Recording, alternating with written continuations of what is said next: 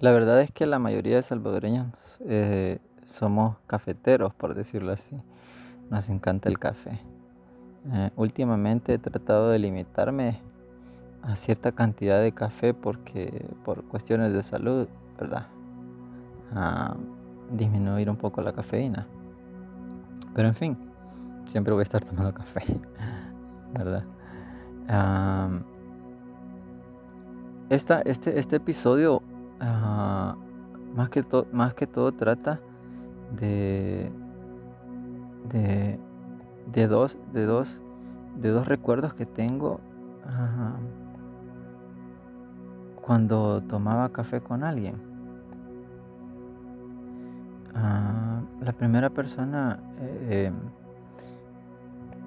fue mi tío, que, que ya está en la presencia del Señor. Y esto fue, si no mal recuerdo, entre como por aproximadamente entre el 2008 y 2009. siempre este, vivió con, un, tiempo vivió con nosotros acá en la casa y luego se, se, fue a vivir con mi hermano que está cerca de nuestra casa. Y siempre nos visitaba en la tarde, siempre venía y estaba acá y conversaba y cuando venía y, me, me pedía que le preparara un café. Siempre le gustaba cómo yo le preparaba el café a él porque se lo dejaba como a él le gustaba. Y, y, mientras lo preparaba empezaba a conversar conmigo. y me contaba historias, historias de él, me contaba chistes, tanto que le, encantaba el, el, Chavo del Ocho y el Chapulín Colorado y tenía eso de que empezaba a, contar un chiste de eso y ni lo terminaba y ya se estaba carcajeando porque recordaba el chiste, porque fue de su época. Entonces, esas conversaciones siempre quedaron marcadas y, siempre recuerdo a, mi tío como una persona talentosa y siempre me recordaba a mi papá. Entonces, esas conversaciones que nosotros logramos tener con, ciertas personas acompañadas de un café, siempre van a ser valiosas y las tenemos que atesorar. A veces van a ser lecciones de vida, a veces van a ser consejos que demos o consejos que nos den acompañados de una taza de café. El otro recuerdo que tengo es 2017 creo si no mal recuerdo, agosto o principios del 2018, si no mal recuerdo también. Entonces, conversaba con alguien y estábamos tomando un café, un café helado, obviamente, de esos que son bien buenos también, no solo el caliente. Y hablábamos acerca de, un tema en específico, del, del testimonio que tenemos o sea, muy diferente el mío al de esa persona. Y yo le comentaba, ah, yo crecí en, la escuela dominical y en mi juventud, mi, mi adolescencia, empezar mi adolescencia, yo me alejé y me perdí y quise regresar pero no podía y toda la cosa y regresé a tal edad ¿Cómo no hubiese querido a los 16 años estar en la iglesia aprendiendo a tocar un instrumento, dirigiendo la alabanza, enseñando, aprendiendo, sirviendo? Pero no, yo estaba en la calle, estaba en las bicis y esto y lo otro.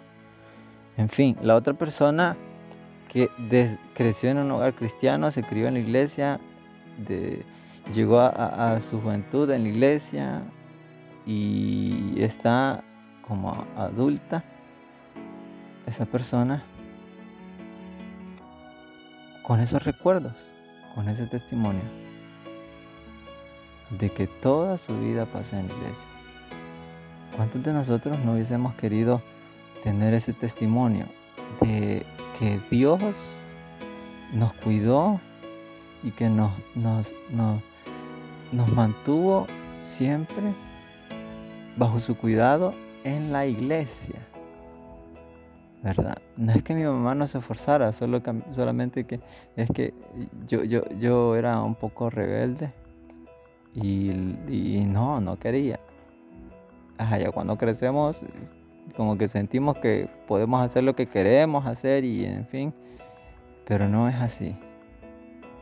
No, no, hay que tratar de resaltar y decir, no, yo fui más perdido y que las drogas aquí, que el alcohol, que la prostitución, que la delincuencia, que, que Dios hizo algo más fuerte en mí, que yo tengo un testimonio más impactante. No, para mí es más impactante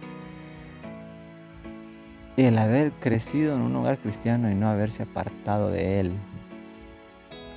¿Cómo no hubiese querido yo eso? Este tipo de conversaciones las podemos tener con personas increíbles, acompañadas con una taza de café. Y a veces nos podemos sentar en nuestra mesa, nos preparamos un café, abrimos las escrituras y nos podemos poner a conversar con Dios y qué buenos recuerdos vamos a tener.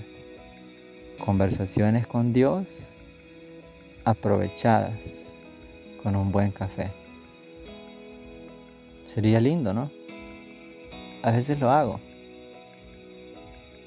O a veces solamente está la Biblia y no hay café, pero ¿qué tal si, si en un momento nos preparamos un café? Bueno, yo tengo una cita, tengo una cita con Dios en esta mesa va a estar él y yo. Yo voy a tomar café, ¿verdad? Y va a estar la palabra abierta y mi corazón también para poder conversar con Dios, escuchar lo que Él me tiene que decir, decirle lo que yo le tengo que decir y fortalecer esa amistad con Él. Conversaciones acompañadas con un café y con la presencia del Espíritu Santo.